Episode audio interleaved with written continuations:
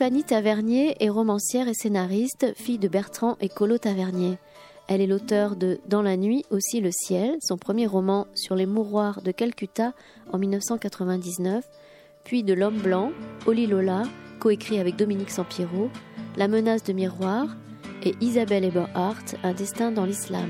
Samedi 10 novembre 2018, Tiffany Tavernier était invitée à la librairie Ombre Blanche pour y présenter son roman Roissy, paru chez Sabine Vespizer, éditeur.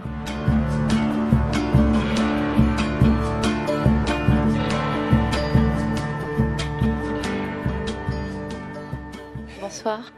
Bonsoir à toutes et à tous, très heureux de vous accueillir ce soir euh, et de souhaiter donc la bienvenue à Tiffany Tavernier qui va venir ce soir évoquer donc son tout dernier roman publié euh, chez Sabine Vespizer intitulé Roissy. Alors quelques mots euh, sur vous, Tiffany Tavernier. Vous êtes donc scénariste, romancière. Votre premier livre donc publié était donc votre premier roman Dans la nuit aussi le ciel en 1999 qui retraçait votre expérience dans les mouroirs de, de Calcutta à l'âge de 18 ans. Vous aviez alors. Vous n'avez cessé d'écrire et de voyager, parce que je pense que le voyage est en effet au cœur de votre, de votre œuvre, puisque le, tout dernier, donc un certain nombre de livres ont été publiés ensuite, je ne vais pas tous les citer, mais ils sont importants. Euh, il y en avait un jour qui se passait en article, c'est bien ça, je ne vais pas dire de bêtises. Et là, le dernier, bah, on, fait une sorte de, voyage aussi, un grand voyage, donc à, Roissy, dans cet aéroport Roissy Charles de Gaulle.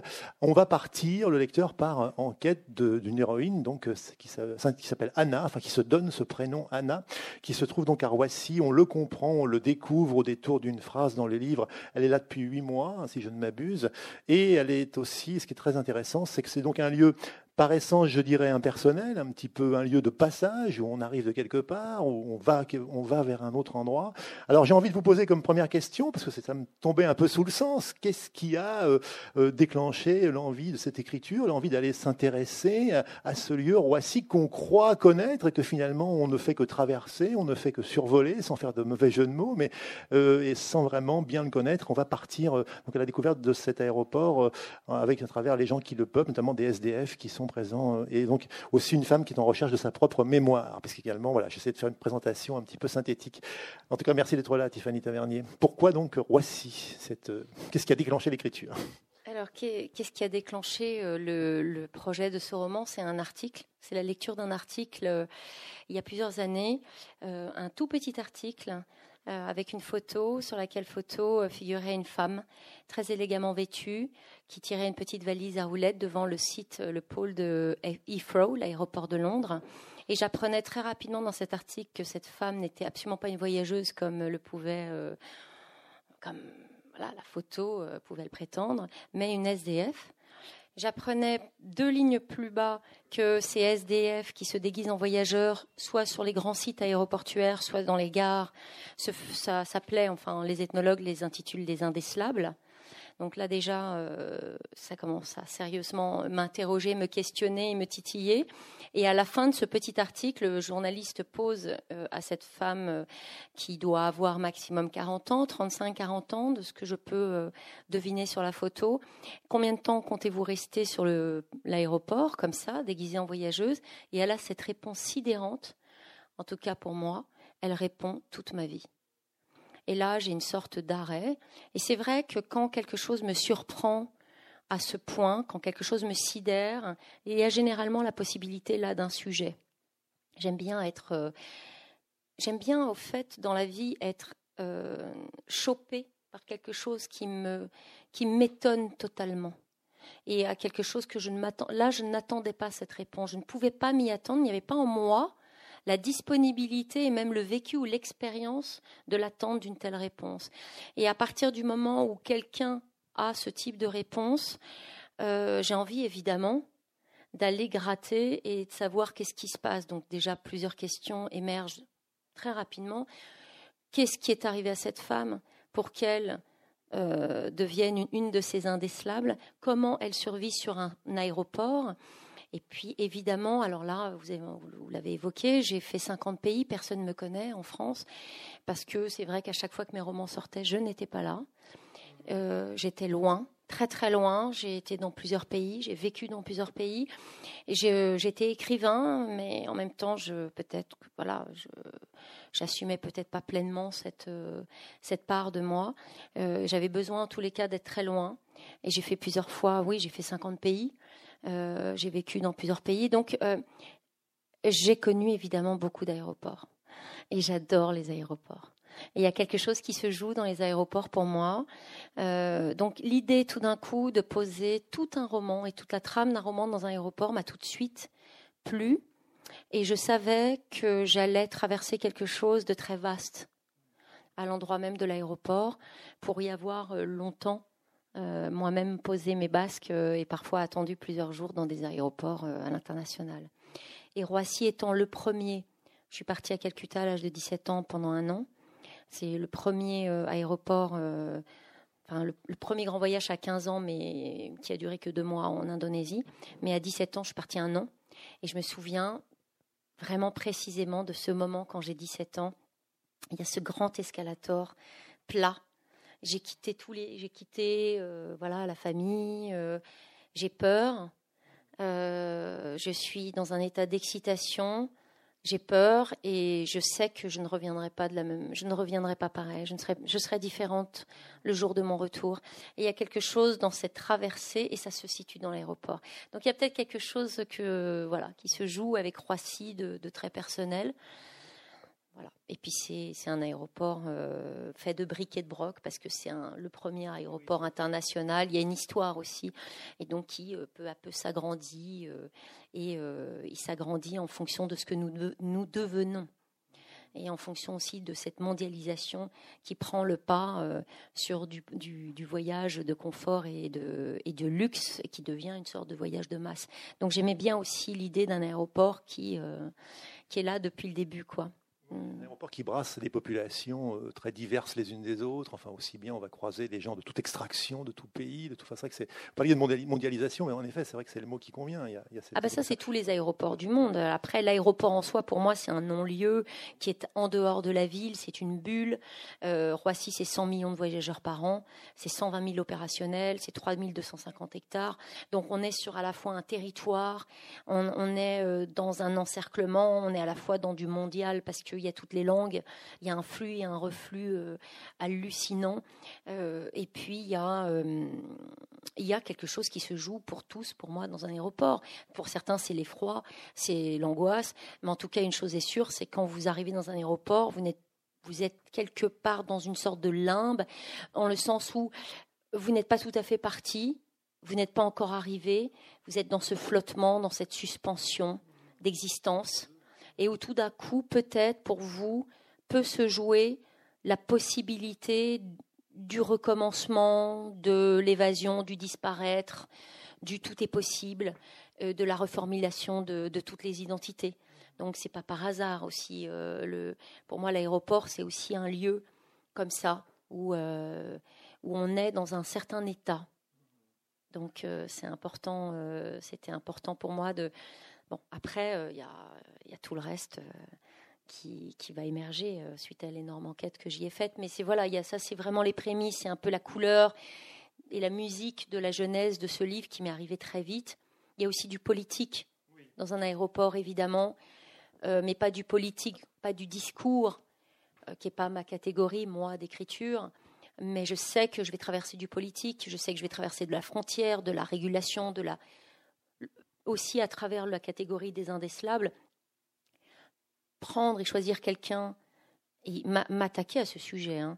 en tout cas de ces gens qui se déguisent en nous-mêmes pour disparaître, c'est très fortiche, euh, c'est très politique, puisque se déguiser en nous-mêmes, ça veut dire emprunter euh, tous les codes, tous nos codes, et ça veut dire se conformer à toutes nos, même inconsciemment, euh, toutes, les, euh, toutes les règles, tous les, voilà, se conformer à, à, notre normalité. Et qu'est-ce que c'est que ça vient donc interroger la normalité, par essence? Et ça veut dire, euh, ça veut dire beaucoup de choses. À un moment donné, dans le livre, voilà, il s'agit de marcher à une certaine vitesse, ne pas se gratter certains endroits du corps pour ne pas être décelé ça veut dire ne pas parler trop fort, trop vite, Et ça veut dire beaucoup de choses. Euh, être normal, c'est-à-dire être invisible et faire partie de la masse. ça, c'est très intéressant. Euh, l'idée que quelqu'un disparaisse et puis le fait qu'il soit parmi nous et non pas à la marge, comme nous sommes habitués à nous, euh, nous sommes dans la normalité et nous regardons la marge. Nous y prenons, en tout cas, nous, nous, nous soit nous nous contentons de la regarder, soit nous la jugeons. Mais en tout cas, elle est décelable, elle est de l'autre côté, ou alors elle est sale, et elle est là, elle est de l'autre côté. Et là, tout d'un coup, la marge devient centrale, elle est parmi nous. Et ça, ça me plaît énormément. Parce que je pense que véritablement, le monde aujourd'hui se dit et se révèle depuis la marge.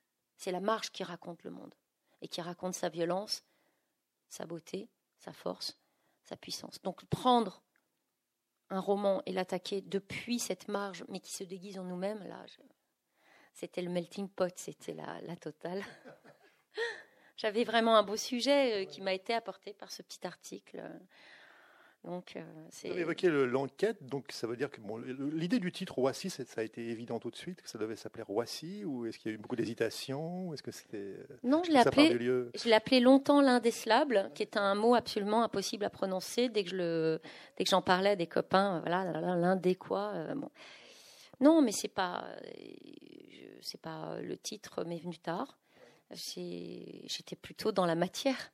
Euh, parce que je savais que j'allais me coltiner une très très grosse matière. Il s'agissait de, donc euh, vous avez compris qu'elle vit sur Roissy. Il fallait déjà que je comprenne qui elle était, enfin que j'invente ce personnage de toute pièce. Je suis pas allée chercher la femme que j'avais vue sur cet euh, article. Je suis pas, pas essayé d'enquêter, de savoir qui elle était suite aussi à la lecture d'un deuxième article qui m'a fait comprendre que de toute façon j'allais prendre beaucoup de temps pour euh, la déceler ou en déceler un, indécelable, puisque euh, quatre, deux ethnologues entre 2004 et 2008 avaient pris quatre ans en travaillant 24 heures sur 24 sur le pôle de Roissy pour en déceler deux. Donc on est vraiment sur de la haute voltige de la disparition. Ce sont des gens qui vraiment sont très très forts. Et euh, donc il s'agissait de, toutes les façons, c'était pas le but. Je savais qu'ils existaient. Je voulais les laisser tranquilles. Maintenant, moi, j'ai un métier d'écrivain et, euh, et c'était à moi de prendre à bras le corps, effectivement, et de, créer, de, créer un indécelable, une indécelable ici dans ce livre, qui a perdu, pour moi, donc sa faille, c'est qu'elle a perdu l'intégralité de sa mémoire autobiographique. Alors, ça, c'est venu très vite. Oui, vous poser la question. Pardon, peut-être que je vous devais. Non, non, non, mais j'allais vous poser la question comment, quand c'est venu sur cette idée justement de cette femme en recherche de sa mémoire euh, Alors, tous mes romans posent la question de l'identité. Euh, donc euh, il y a des géographies, c'est vrai, dans mes romans, puisque j'ai traversé moi-même beaucoup de géographies. Et c'est vrai que ça revient souvent. J'ai des, des, personnages qui se retrouvent un peu par hasard tout de même projetés dans des géographies qu'ils ne connaissent absolument pas, qu'il s'agisse de l'Arctique, dans mon deuxième roman, il est posté en article, ou de quelqu'un qui se retrouve à Calcutta par hasard, mais ça peut être aussi des géographies intimes de séparation, de rupture, de, coma, où la personne est un peu est totalement perdue au fait. Et a perdu tous ses repères à partir de cette perte totale des repères à partir de cette blancheur de cette virginité tout d'un coup de la de la sidération euh, que peut provoquer effectivement un état de, de, rupture ou de deuil ou ailleurs. Bon la personne se, retrouve et finalement se trouve. Il y a une identité, une voilà, cette traversée généralement euh, fait surgir, fait émerger la véritable identité. Ici, la question de la mémoire euh, et la question de l'identité, je pousse le curseur au maximum puisque je fais, je m'interrogeais moi déjà sur la question de ces gens qui perdaient l'intégralité de leur mémoire autobiographique. Ce sont des gens qui existent ça arrive. Alors ça n'arrive que dans un seul cas, ça arrive suite à un choc post-traumatique de très très haut vol. Ça c'est passionnant pour un romancier, ce qui signifie que vous ne vous souvenez plus de rien, de ce qui vous, euh, de, ce qui constitue votre identité propre, mais vous savez que cet effacement est provoqué par quelque chose de terrible. Donc vous marchez sur des œufs cette blancheur, ce, coton, cette épaisseur euh, vide qui vous protège, cet effacement radical de la mémoire, c'est une survie qui vous permet de, tenir le, choc. Et, mais vous savez qu'en dessous, il y a cette mémoire et que cette mémoire, si elle a pété, si elle a sauté, c'est que vous avez traversé quelque chose de terrible. Donc là, je tiens un personnage et je sais que je tiens quelque chose d'un point de vue romanesque strictement romanesque. J'ai quelqu'un qui a traversé une, zone de turbulence, de, conflit ou de, on ne sait pas encore, de violence, on ne sait pas, telle que tout s'est effacé. Et l'idée de, alors qui suis-je quand j'ai perdu l'intégralité de ma mémoire autographique Puisque nous sommes constamment assignés à la question de qui sommes-nous, quelle identité, Aujourd'hui, c'est un discours politique qui revient. L'identité, je, pas je ne vous cache rien. Là, je pose la question en totalité. Est-ce que je suis encore quelqu'un quand j'ai perdu l'intégralité de ma mémoire autographique Et c'est très intéressant. La, question, elle devient majeure.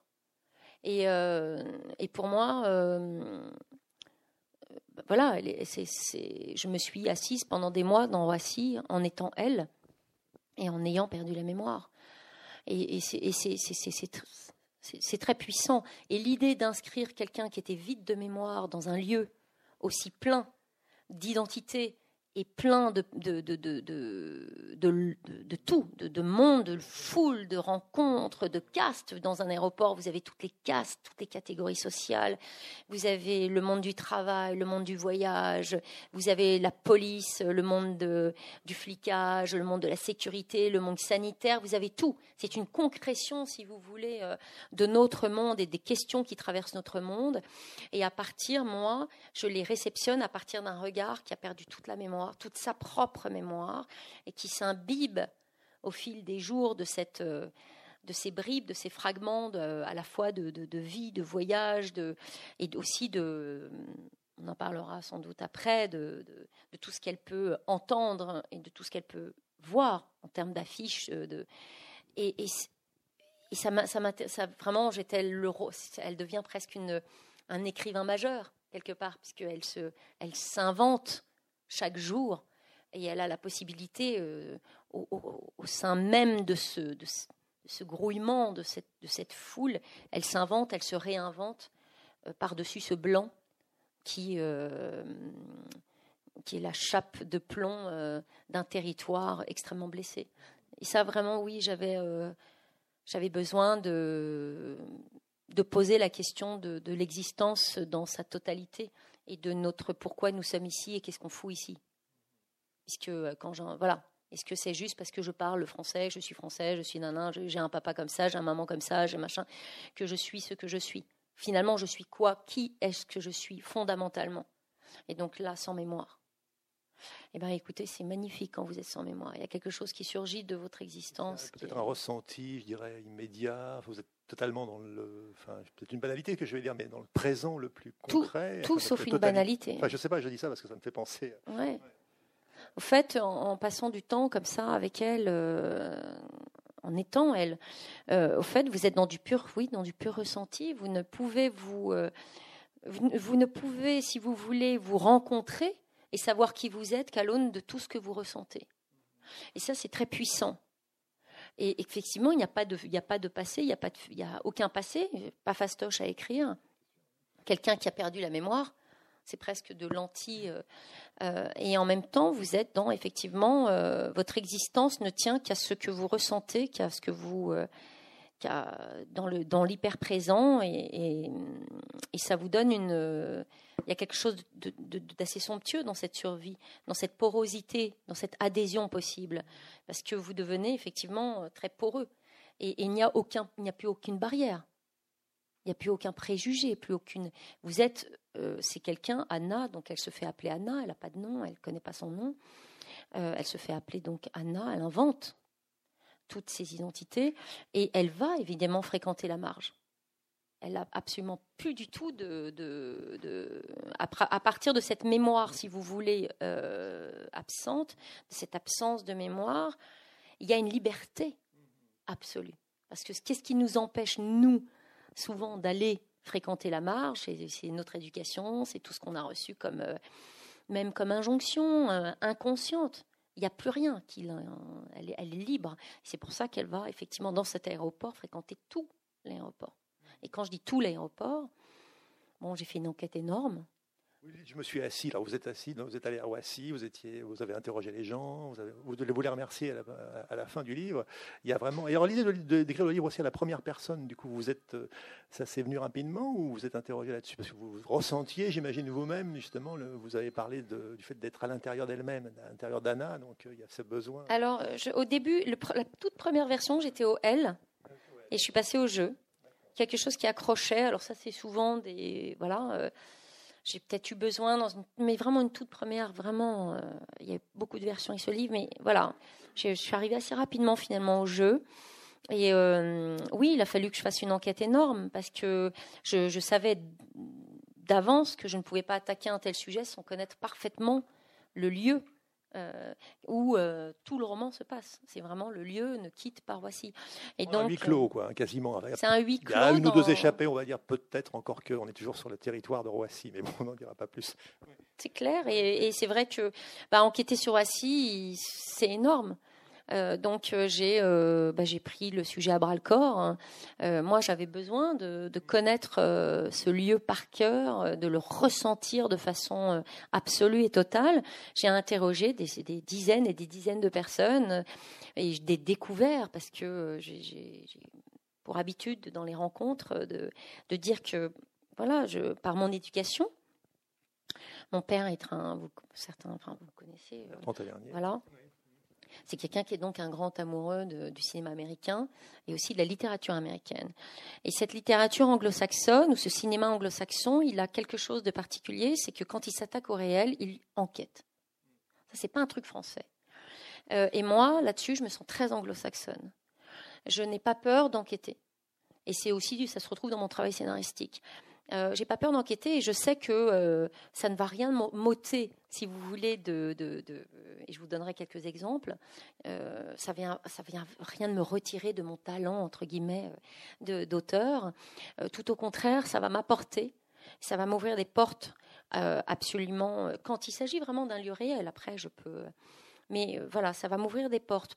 Sur Roissy, j'ai donc interrogé des chefs avions, des pilotes, des recycleurs de chariots, des femmes de ménage, des gens qui bossent comme euh, serveurs de café. Euh, vous avez des effaroucheurs qui sont là pour effaroucher les oiseaux, des jardiniers. Mais jardiniers de, Roissy, c'est un truc de fou. Les jardiniers, c'est pas des jardiniers. voilà, il faut tailler l'herbe et la pelouse à 4 cm parce qu'à 5, vous avez des bêtes qui peuvent se promener. Donc, si des bêtes peuvent se promener, les réacteurs peuvent les aspirer. Un avion peut se donc vous êtes sur tout, d'un coup, vous êtes sur un monde. Tout de suite, quand ça vous raconte les objets trouvés, aumôniers du ciel, ce sont les prêtres de l'aéroport, euh, imams, rabbins, euh, médecins de l'aéroport, centre Emmaüs, Croix-Rouge, voilà. Donc là, j'ai épuré, je me suis baladée, les gens commençaient à me connaître. Euh, vous avez du dedans et du dehors aussi dans Roissy, du rampant et du volant. Les rampants, c'est ceux qui travaillent au sol, les volants, et c'est comme ça qu'ils s'intitulent. Hein. Ce sont ceux qui, travaillent en l'air. Euh, du dedans, du dehors, zone, publique, zone internationale, avec cette frontière. Euh, donc vous, êtes sur un territoire, une communauté, les badges qui ont une importance importante. Les badges pour l'identité des gens justement qui y travaillent. Vous précisez badges à chaque fois qu'il y a un personnage. Ils ont tous des badges et quand on est badgé, ben, ils, se, ils, se, tutoient, ils se, ils se connaissent tous, ils se reconnaissent. Il y a quelque chose qui se passe dans ce monde-là et euh, ce que j'avais déjà pressenti. Puis vous avez, à travers euh, les enquêtes que j'ai faites sur Emmaüs, je découvre aussi, par exemple, petite pépite pour un écrivain, qu'il y a des dizaines de kilomètres de souterrains sous Roissy, dizaines de kilomètres dans lesquels vivent certaines personnes. Bah, moi, immédiatement, évidemment, je suis écrivain, j'entends cette information, je la prends, je la, balance dans un carnet et je sais immédiatement que je vais poser un personnage qui habite dans les souterrains. Vous voyez, c'est comme ça que je travaille. Après, c'est à moi de me débrouiller avec ce personnage et c'est à moi de le créer. Mais voilà, je, je chope l'info et l'info, je ne pouvais même pas moi l'imaginer. Il y a une autre info, celle-là, je ne crois pas qu'elle est dans mon bouquin parce qu'il y a eu beaucoup d'infos, mais qui donne, en revanche, il y a l'état d'esprit de l'info qu'on me donne. C'est que, euh, ça j'aime bien la, en, parler. J'apprends par une. Oh, je me souviens plus ce qu'elle était. Elle, je sais plus Elle avait un poste de responsabilité. Elle me dit à un moment donné, mais vous savez, l'A380, quand il décolle à 11h40, il y a beaucoup de personnes sur Roissy qui s'arrêtent de travailler, qu'il s'agisse d'un serveur de café ou d'un pilote ou d'une d'une fille qui vend des bonbons euh, dans une confiserie juste pour entendre le vrombissement de la 380. Et là, quand vous entendez ce genre de petites. Voilà, ça c'est par exemple un témoignage qui vous donne l'état d'esprit de tout un lieu et d'une communauté de travail. Et moi, c'est ce que je ressens. Et donc, euh, voilà, je sais que je vais balader et je vais promener mon personnage, Anna, dans un, pays, presque j'allais dire, un territoire où les gens ont une.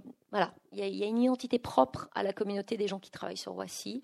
Et a ce monde de l'opérationnel il y a quelque chose dans l'aérien qui, qui, reste assez incroyable et magique. De l'ordre du poétique, je dirais aussi. Du, de l'ordre du poétique. Parce qu'il y a des passages très poétiques dans votre livre, il faut le dire, euh, quand ils vont voir le 747 Cateri, enfin bon, la, bah, puissance, enfin bon, oui, c'est vrai. parce que quand vous êtes près d'un 747 Cateri, c'est pas rien. Ça, vous ne pouvez pas rester indifférent. Vous êtes dans quelque chose de somptueux, de monstrueux et de somptueux.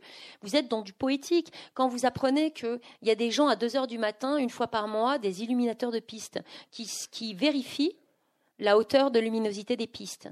Bon, il faut imaginer une piste vide, 2 heures, 3 heures du matin, il n'y a plus aucun avion. Euh, les pistes, elles sont, très très longues et ils, font, monter la, ils font monter la luminosité. 1, 2, 3, c'est les Champs-Élysées, c'est un truc de fou. C'est magnifique, vous avez la piste pour vous tout seul. Donc c'est magique. Et, si vous voulez, les avions, euh, euh, le monde de l'aérien, il y a une sorte de mythe encore qui, persiste là, euh, où on n'est pas que dans de l'horizontal. On est encore dans quelque chose qui s'élève, qui, qui, voilà, il y a du voyage. du côté des voyageurs, pareil, vous êtes dans quelque chose d'assez incroyable. Euh, là, je vous donne beaucoup, euh, je vous donne un peu des, la musique, hein, peut-être du livre, euh, sa substance. Hum, il y a une émotion particulière parce que voilà, on est à la croisée des émotions. Les gens ne partent pas par hasard. donc il y a évidemment le tourisme, mais même le tourisme, c'est pas rien. Il y a des gens qui voyagent. un voyage, c'est jamais rien. C'est c'est toujours quand même une envolée quelque part, mais après, il y a tous les voyages liés à des deuils, à des, à des réconciliations, des jugements, des procès, des, des, dizaines et des dizaines de, sujets de films, euh, euh, de gamins qui cherchent du boulot, de, voilà. Et ça, c'est, ça brasse des pèlerinages, euh, des retours de. j'ai, assisté à des choses, j'ai pas pu tout raconter.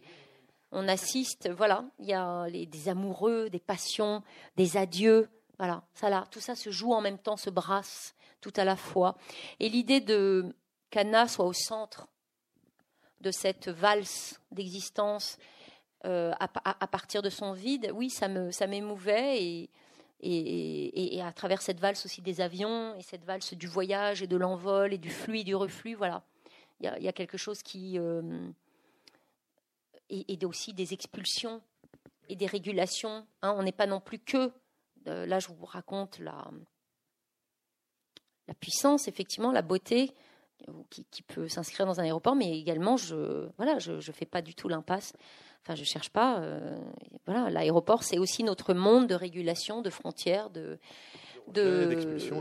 d'expulsion, euh, et, et, de, et de terreur à l'endroit du terrorisme, à l'endroit des maladies, euh, voilà, à l'endroit de l'hygiène et des injonctions à la propreté, à la normalité, au papier, à l'identification. Donc c'est ça aussi. Et, ça aussi, c'est intriqué, tout ça est intriqué. Et, Anna, elle, est un peu l'éponge euh, euh, qui, nous regarde. C'est vrai aussi, vous avez cité cet exemple très, très frappant euh, pour ne pas se faire prendre, pour ne pas se faire repérer, puisqu'il y a énormément de caméras qui tournent en permanence, hein, qui vous filment, et on peut être aussi interrogé par la police qui passe. C'est l'idée de toujours marcher. Donc Anna doit être comme c'est euh, les SDF qui, sont dans l'aéroport. Il y a un passage assez parlant. Euh, je ne sais pas si vous aimez lire des passages de vos textes, si, si, Tiffany Tavernier. J'ai par exemple celui-ci, Marcher, toujours marcher. Je trouve qu'il est assez. Euh, il y en a plein, j'en ai relevé évidemment un certain nombre, mais. Marcher, toujours marcher. 48 heures sur place ont suffi pour que j'intègre l'information. Marcher, oui, sans cesse. Seul moyen de ne pas se faire repérer par l'un des 1700 policiers affectés à la sécurité ou par l'une des 700 caméras qui, 24 heures sur 24, filment les allées et venues de tous. Marcher, aller d'un bout à l'autre des aérogares, revenir sur ses pas, tourner en rond, quoi. Car ici, l'ensemble des modules déterminés A, B, C, D, E, F forment un immense 8. Se fondre dans la foule en tournant sans fin pour me protéger des regards, ceux des SDF dont je ne veux surtout pas faire partie, ceux des policiers, ceux des opérationnels, enfin, plus de 100 000 personnes ici. C'est un petit, un petit passage. Donc là, là au fait, là, c'est vrai que je vous parle du décor et de l'ambiance et de l'atmosphère.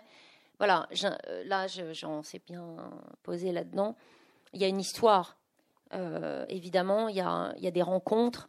Euh, J'aime pas tout dévoiler dans un roman. Je, je, suis prudent aussi par rapport à ce que je me dis qu'il y a, mais c'est clair une tension que, dans votre livre. voilà, là on est sur. Mais c'est vrai que c'est un livre à la fois, euh, et c'était tout l'enjeu du livre, à la fois une atmosphère mondiale, mondiale, une résonance, plutôt un écho mondial, mais avec une trame qui va s'accélérer comme une lame de couteau dans cette euh, bulle qu'est Roissy et euh, qui va prendre, il va jamais prendre le dessus sur l'aéroport car l'aéroport est constamment là. Je vous laisse, c'était aussi la difficulté de cette écriture.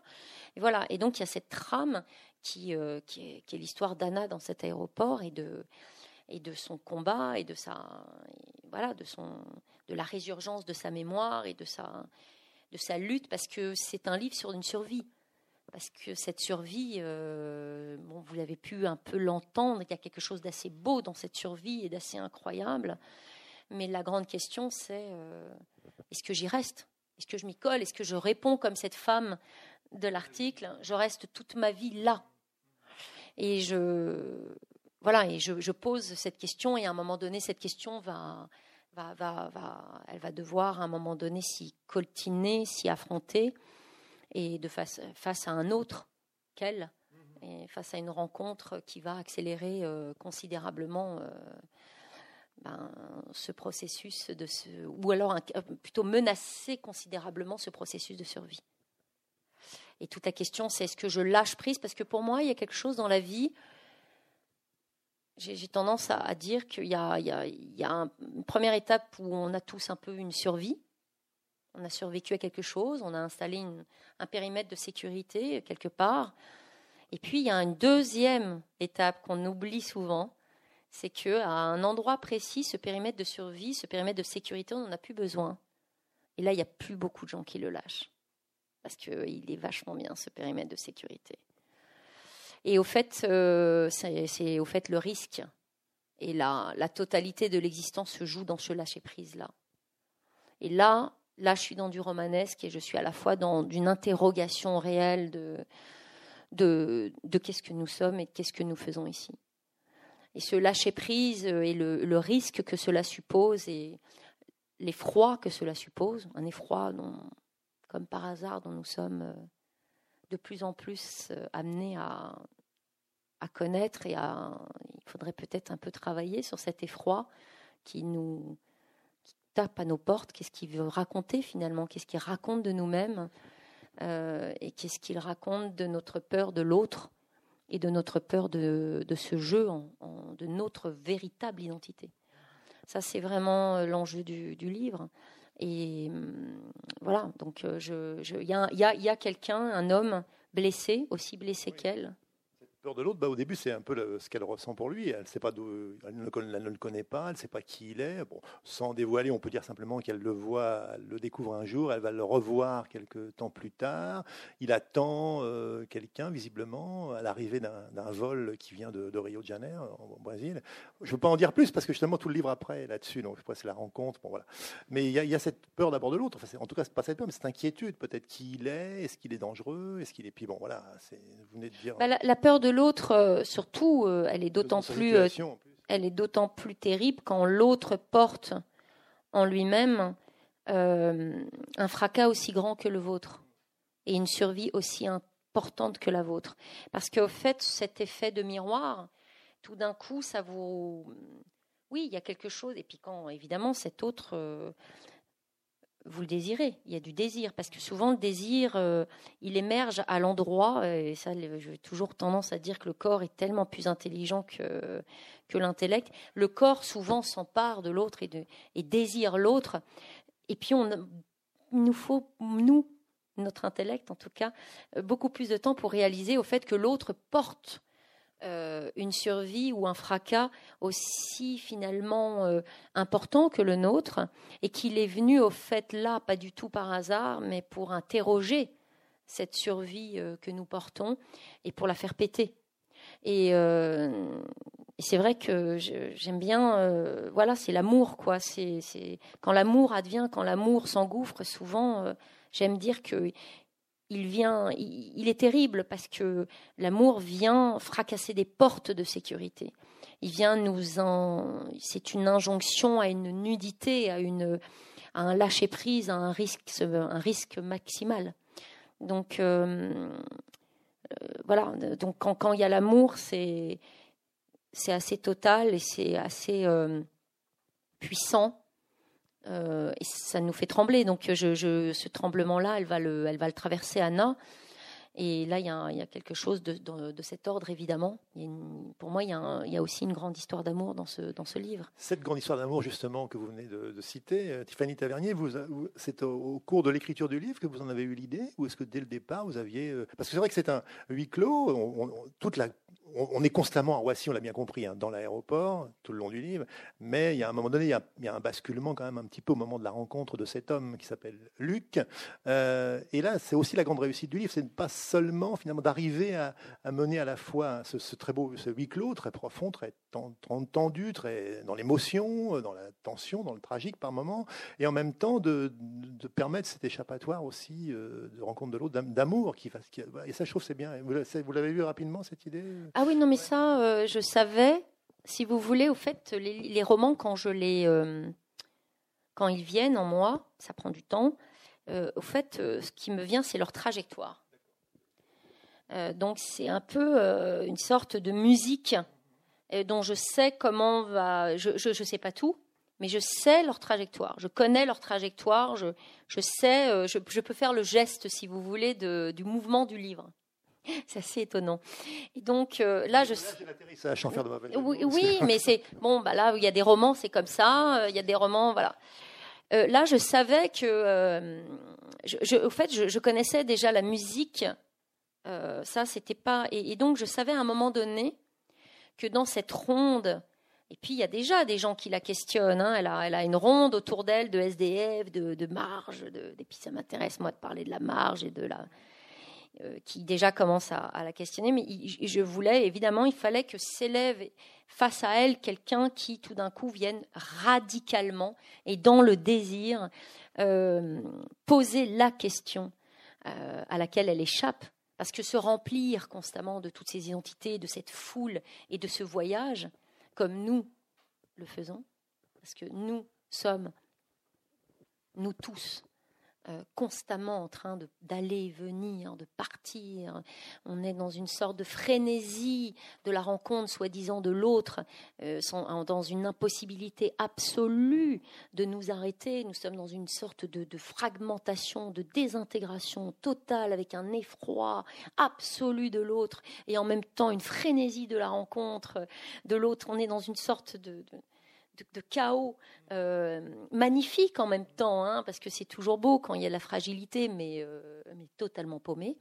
Et donc, euh, si vous voulez, ce monde m'interroge, oui, parce que ce flux, ce reflux, 100 millions de voyageurs, avec des valises et machin, et je pars trois jours à Pékin, paf, et après je pars quatre jours en Corée, bon, ok. et en même temps, des, murs qui s'élèvent de partout, des barbelés, des flics, voilà. Donc, oui, euh, ça interroge.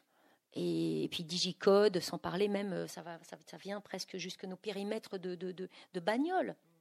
Clac, clac, avec des, des, des, des, sécurités de partout. Et, des, et je veux dire, euh, voilà, c'est bientôt nos corps qui, porteront des digicodes. Donc, si vous voulez, on est dans une. Dans une l'effroi m'intéresse. l'effroi dit toujours quelque chose, il raconte toujours quelque chose. Et donc elle, euh, euh, de, voilà, donc euh, que de poser un personnage, je savais qu'à un moment donné, j'avais quelqu'un qui allait lui faire face. Et qui allait véritablement la faire trembler, quoi, faire trembler cette part de sécurisation, de, de, de, de frénésie, de, remplissage, puisqu'elle se remplit constamment de ses vies pour ne pas toucher, ne pas contacter l'en dessous de la blancheur de cette survie et euh, malgré la mémoire qui revient comme ça, d'essayer de, toujours colmater, si vous voulez, ces très urgences, parce qu'il y a, quelque chose de terrifiant là-dessous. Et donc, est-ce que je suis prêt à traverser euh, cette, euh, cette zone d'effroi quitte à voir de moi-même des choses que je ne veux pas voir, ou est-ce que je reste dans ce flottement et dans ce périmètre de sécurité? Et c'est vrai que j'aime ça, et donc ça, je savais que quelqu'un allait arriver. Et je ne veux pas vous dévoiler plus de lui. Euh, mais vous voyez, c'est vrai que j'écris le prochain et j'ai la trajectoire du roman. Ouais, ça, je l'ai. Je sais même comment il finit. En revanche, je sais que je vais être étonnée et épatée par. Euh, et ça, j'adore, parce que vous savez, je ne suis pas une tour de contrôle. Ce que je sais, c'est un peu comme une musique, si vous voulez. Vous... on est tous pareils, euh, mais bon, moi, c'est plus. Voilà, c'est. Je sais que je vais m'attaquer un énorme morceau, mais je sais que je vais passer, c'est presque par des moments symphoniques et des, pour le prochain. Voilà, et par des moments comme ça, voilà. Là, j'avais une sorte de, j'avais l'aéroport que je devais jamais lâcher, et au centre, j'avais cette, cette trame comme ça, avec lui qui arrivait à un moment donné, qui, ça, ça, c'était là, c'était là. Donc euh, bon. Euh, je ne résiste pas à l'idée de lire un, autre extrait pour donner un peu une idée au, public sur, sur, les identités qu'elle endosse justement tour à tour. Elle passe d'une identité à l'autre. Hier, je suis parti à Naples, Nairobi et Abidjan, m'improvisant tour à tour prof d'histoire, chef de produit L'Oréal, femme d'expat militaire, femme d'expat. C'était une première. Et j'ai été brillante. L'ennui des jours passés à ne rien faire dans la grande maison cernée par les grillages, la peur, la nuit que des hommes viennent enlever les enfants, la difficulté pour leur faire suivre une scolarité normale, la chaleur épouvantable juste avant la saison des pluies, les coupures d'électricité, la nonchalance des domestiques. Au T2E, Viviane, une ergothérapeute, m'a massé les mains. Il y a deux ans, elle était directrice d'une moyenne surface. Tous les quatre ans, on nous mutait par peur qu'on s'attache trop à nos équipes. Je ne reviens toujours pas d'avoir pu tenir si longtemps. Vers la fin de la journée, un groupe de linguistes en partance pour Berlin m'a appris à dire je t'aime en breton, en khmer, en sarde et en finnois. Le soir venu, je me suis endormi beaucoup plus vite que d'habitude, mais au milieu de la nuit, mon mal de tête est revenu. Ni l'eau glacée, ni quelques pas dehors ne sont parvenus à m'apaiser. Au bout, vers euh, trois heures du matin, j'ai ouvert mon carnet, tenté d'y écrire quelques notes. Au lieu de cela, je me suis vu dessiner un gribouillis indescriptible. Combien d'heures suis-je resté à le regarder? Si Vlad l'apprenait, il m'obligerait à consulter. Pour m'entendre dire quoi?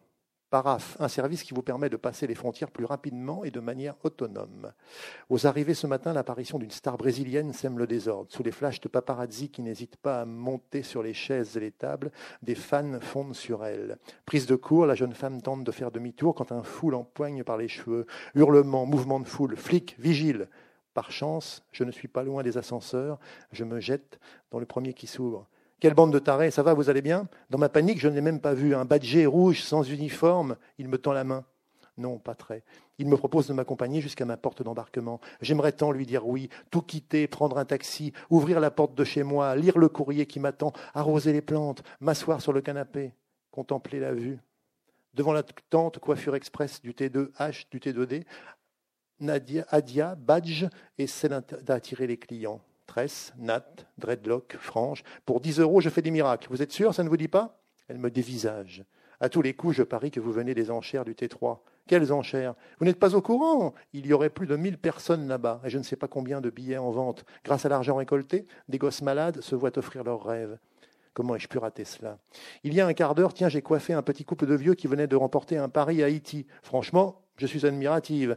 Je ne pourrais jamais partir comme ça sans savoir à l'avance où je vais, moi. Avec un départ dans l'heure en plus. Vous les auriez vus avec leurs deux valises, l'une pour les pays chauds, l'autre pour les pays froids. Dans la salle, tout le monde s'est levé pour les applaudir. Ils en étaient encore tout rouges d'émotion. je vais m'arrêter ici, mais pour donner un peu cette idée voilà, de, voix qui se croisent, de rencontres, de, enfin de voilà. Oui, on est constamment dans un bruit. Euh, dans, oui, il y a, oui, il y a ça dans Voici. C'est, c'est-à-dire qu'un pas et vous êtes dans un. Il y a des bribes partout, des fragments de phrases, d'informations, de. Euh, c'est difficile à lire d'ailleurs un texte, un texte comme celui-ci parce qu'il est. Euh, euh, c'est parce que moi je ne m'aventure pas à lire justement. Je, je, me suis aventuré à des. Non, mais c'est parce qu'au fait, je prends juste un bout parce que c'est très compliqué au fait. Euh, parce qu'effectivement, vous êtes euh, dans une lecture, donc vous avez l'œil quand même. Donc ça, ça m'a amené à poser dans le roman, dans l'écriture du roman et dans sa langue. J'ai voulu retraduire, si vous voulez, euh, l'espace même de Roissy. Et c'est vrai que quand vous, moi, j'ai traîné pendant des mois à Roissy. Vous êtes constamment, au fait, l'œil est constamment attiré par des affiches de pubs. Vous avez, vous prenez, vous empruntez les escalators. Vous avez des, des pubs HSBC dont je me suis régalée de, recopier l'intégralité absolue de tout ce qu'elle contenait. Parce que là, je pense que les historiens du futur n'auront rien à faire pour comprendre qui nous étions, si ça n'est à récupérer les pubs, des affiches HSBC, ils sauront tout sur nous.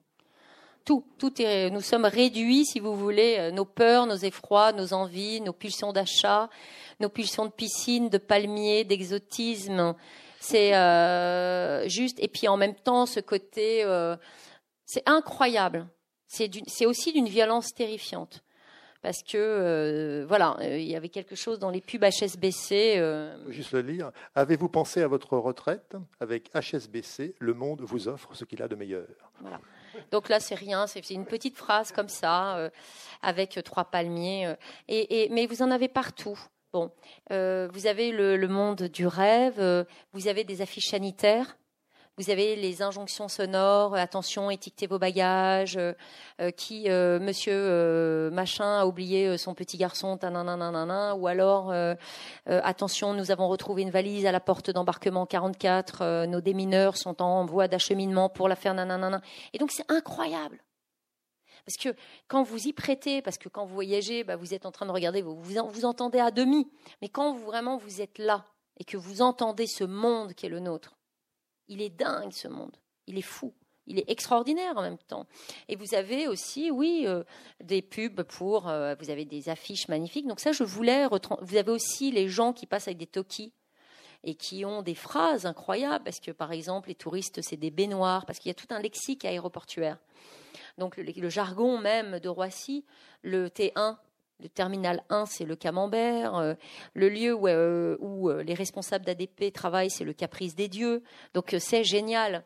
Et il y en a tout un. Y en a. donc ça aussi, j'ai voulu dans le livre, si vous voulez, honorer cette langue. Mais c'est aussi la langue qu'entend Anna. C'est pas juste un jeu d'auteur. C'est elle quand elle traverse un terminal, elle traverse un monde de bribes visuelle, sonore, et qui raconte aussi ce que nous sommes, et dont elle, puisqu'elle est là, et qu'elle n'est quelque part dans un voyage immobile, dont elle s'imprègne et dont elle se revêt. Donc c'est important que cette langue, voilà, que je passe d'un, qu'elle sinue, si vous voulez, euh, et qu'elle emprunte euh, les voies d'un dialogue qui s'entrecoupe tout d'un coup d'une, d'une contemplation, et puis tout d'un coup d'une affiche, et puis voilà, et que ça, ça, c'était important. Ça devenait même c'était nécessaire pour moi. Et, pour moi, c'est très plaisant quand quelqu'un a lu le livre qu'il me dise qu'il était là, quoi, dans cet aéroport. Parce que c'est une langue, euh, langue monde, quoi. Il fallait vraiment que j'arrive à, retraduire ça. Euh, et c'était important. Donc, euh, la langue, et le texte retraduit parfaitement ça, justement, ce côté euh, très visuel, à la fois de choper comme ça des, passages. On, est vraiment euh, dans le personnage d'Anna, on, voilà, on entend quelque chose, on va au passage, comme vous le dites très bien, euh, entendre une phrase, un morceau dit dans le Tokiwoki, enfin voilà, des choses qui. Bah, on est dans. oui, ce côté très visuel en même temps et très auditif, je ne sais pas comment le dire, enfin, c'est oui, vrai. Il y a quelque chose de symphonique. et puis, à partir de quelqu'un, toujours, je répète, de vide et donc de totalement poreux. Et ça, c'est important d'être là avec elle, avec ses sens. Voilà. Et qu'elle se. se c'est à travers ses sens au départ, hein, au départ. Puis après, on, on, a une rencontre, on a des. Il y a, des, il y a aussi des coulisses, hein, puisque. Euh, elle va rencontrer une faune. Euh, de, de, il y a des gens qui vont la repérer, quelques-uns, évidemment des SDF, des vrais parce qu'il y a 42 SDF sur le pôle de Roissy. C'est un chiffre qui n'a pas bougé depuis 30 ans. Euh, et donc là, tout le monde les connaît. Et pour vous donner encore une anecdote qui vous donne quelque chose qu'un romancier ne peut pas imaginer, même quand bien même on a une force d'imaginaire euh, énorme. Alors vous aviez par exemple Titi et Moumoun, deux SDF qui ont vécu 17 ans sur le pôle de Roissy, qui se sont mariés à Roissy. Eh bien quand ils se sont mariés, il y avait beaucoup, énormément de personnel de Roissy qui sont venus à leur mariage. ça c'est fantastique. C'est voilà, vous entendez pas ça euh, partout. Et quand euh, Dédé est mort, qui était euh, Dédé, c'était un, un des SDF qui est toujours à poil au T2E et qui est qu'on retrouvait régulièrement dans les chiottes du T2E à poil. Dédé, quand il est mort, tout le monde est venu saluer Dédé et au funérailles de Dédé. Donc on est on est sur un monde particulier. Voyez, parce que et puis dans les clandestins, dans ces dans, dans ces pardon, dans ces 42 SDF, vous avez trois clandestins les flics que, les flics saluent. Et ils savent que ce sont des clandestins.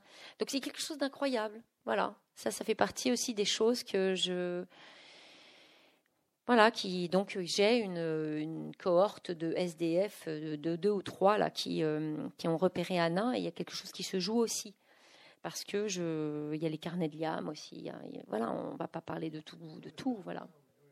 Il y avait quand même aussi, ce qui est très réussi, je trouve, également dans, ce roman, euh, entre autres, c'est cette, euh, justement l'interrogation que Anna va mener sur elle-même en, quête de sa propre mémoire, de, son, de sa personnalité, on va dire, d'avant, en fait, de tout le passé qu'elle n'a plus.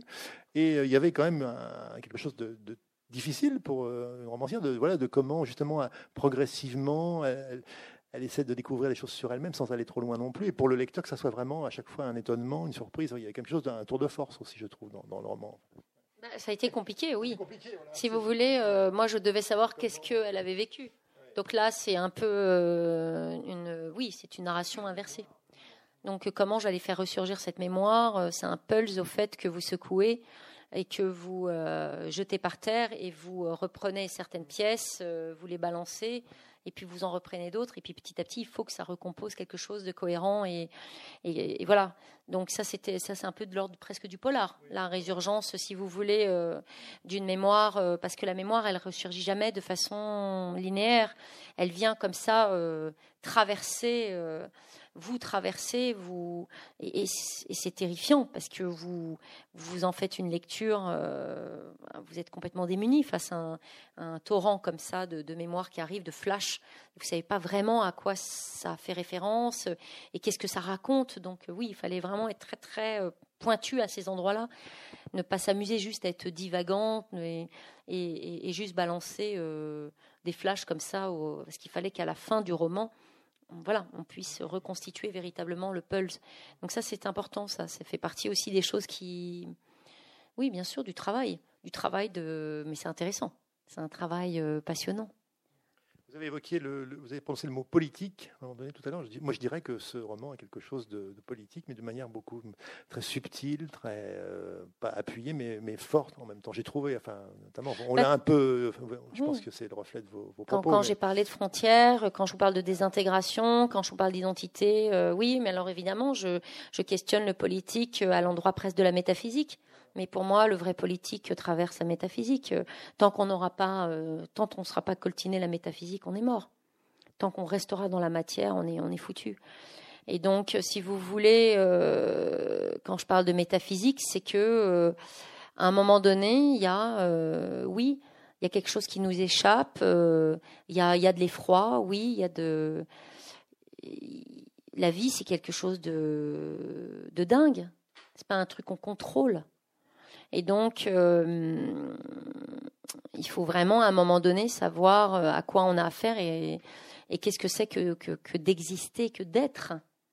Et, le politique, à un moment donné, est là normalement pour, euh, pour assouvir une partie de cette question. donc cette question, si, enfin pour moi, c'est très politique, oui. Quand je parle de poser une frontière, c'est extrêmement politique, mais on, va parler de frontières euh, territoriales, mais de frontières intimes. Donc euh, voilà, euh, et, effectivement, je, pense avoir, et j'aime pas tellement les discours, et je déteste les opinions. Je trouve ça très chiant les opinions. J'aime les expériences. donc, si vous voulez, pour moi, écrire est une expérience.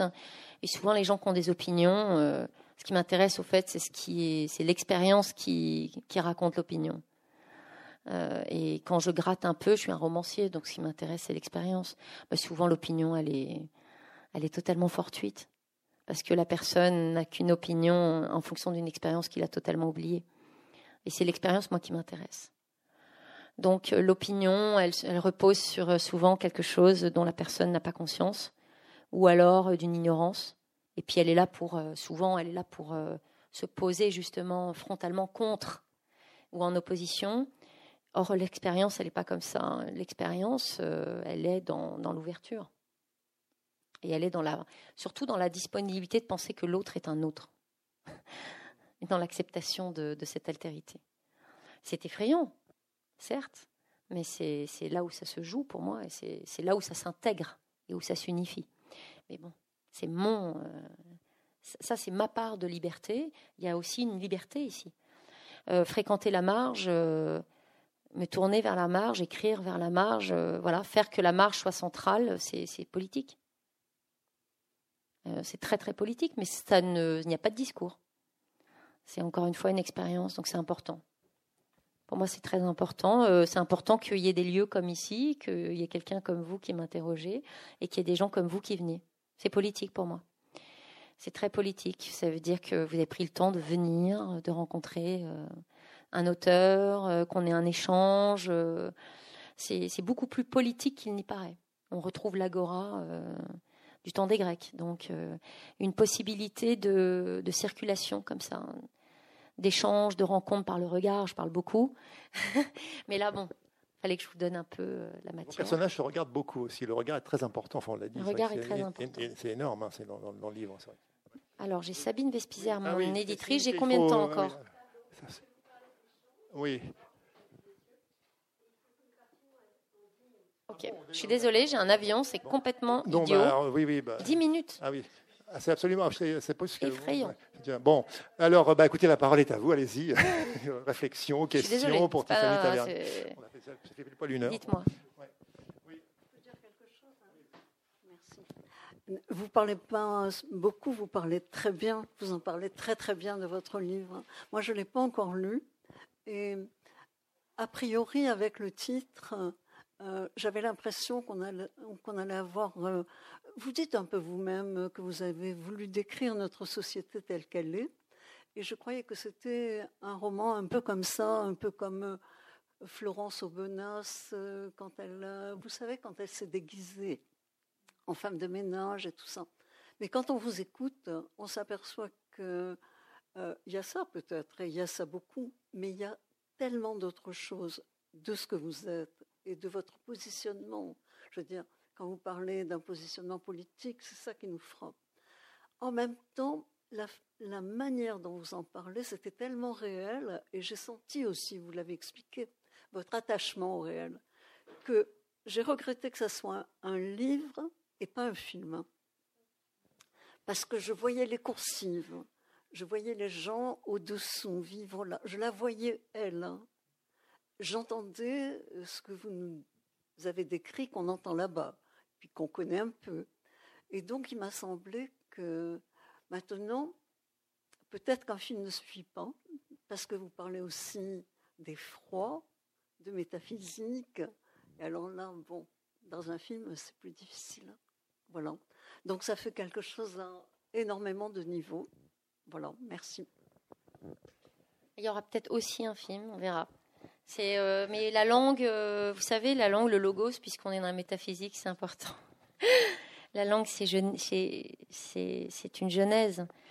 Pour moi, c'est, c'est pas possible de passer. Euh, bon, et puis je ne suis pas un metteur en scène. Je ne suis pas. J'ai un père metteur en scène, mais moi, je ne suis pas cinéaste hein, et je suis vraiment dans l'écriture et dans le mot. Euh, mais je, comprends, j'entends. Mais en même temps, je pense que si vous l'avez pas lu, euh, il y a quelque chose de l'ordre du visuel. Enfin, je ne vais pas m'engager. Chacun, euh, voilà, je laisse chacun découvrir. Mais justement, je, pense qu'il y, a une masse visuelle qui est là mieux. Bon, je suis désolée. On va vous laisser le temps de la dédicace. Euh, oui, voilà. Bah, en tout cas, voilà, très très beau roman de Tiffany Tavernier aux éditions Sabine Vespizer. Donc, vraiment à lire dans cette rentrée littéraire. Merci beaucoup, Tiffany Tavernier. Merci, à vous. Et donc, place à la dédicace euh, dans le temps qui reste, imparti. Désolé.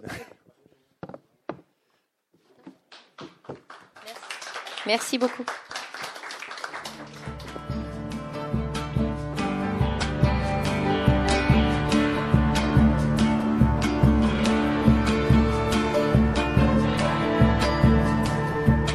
Venez d'écouter Tiffany Tavernier à la librairie Ombre Blanche, samedi 10 novembre 2018, à l'occasion de la parution de son roman Roissy chez Sabine Vespizer, éditeur.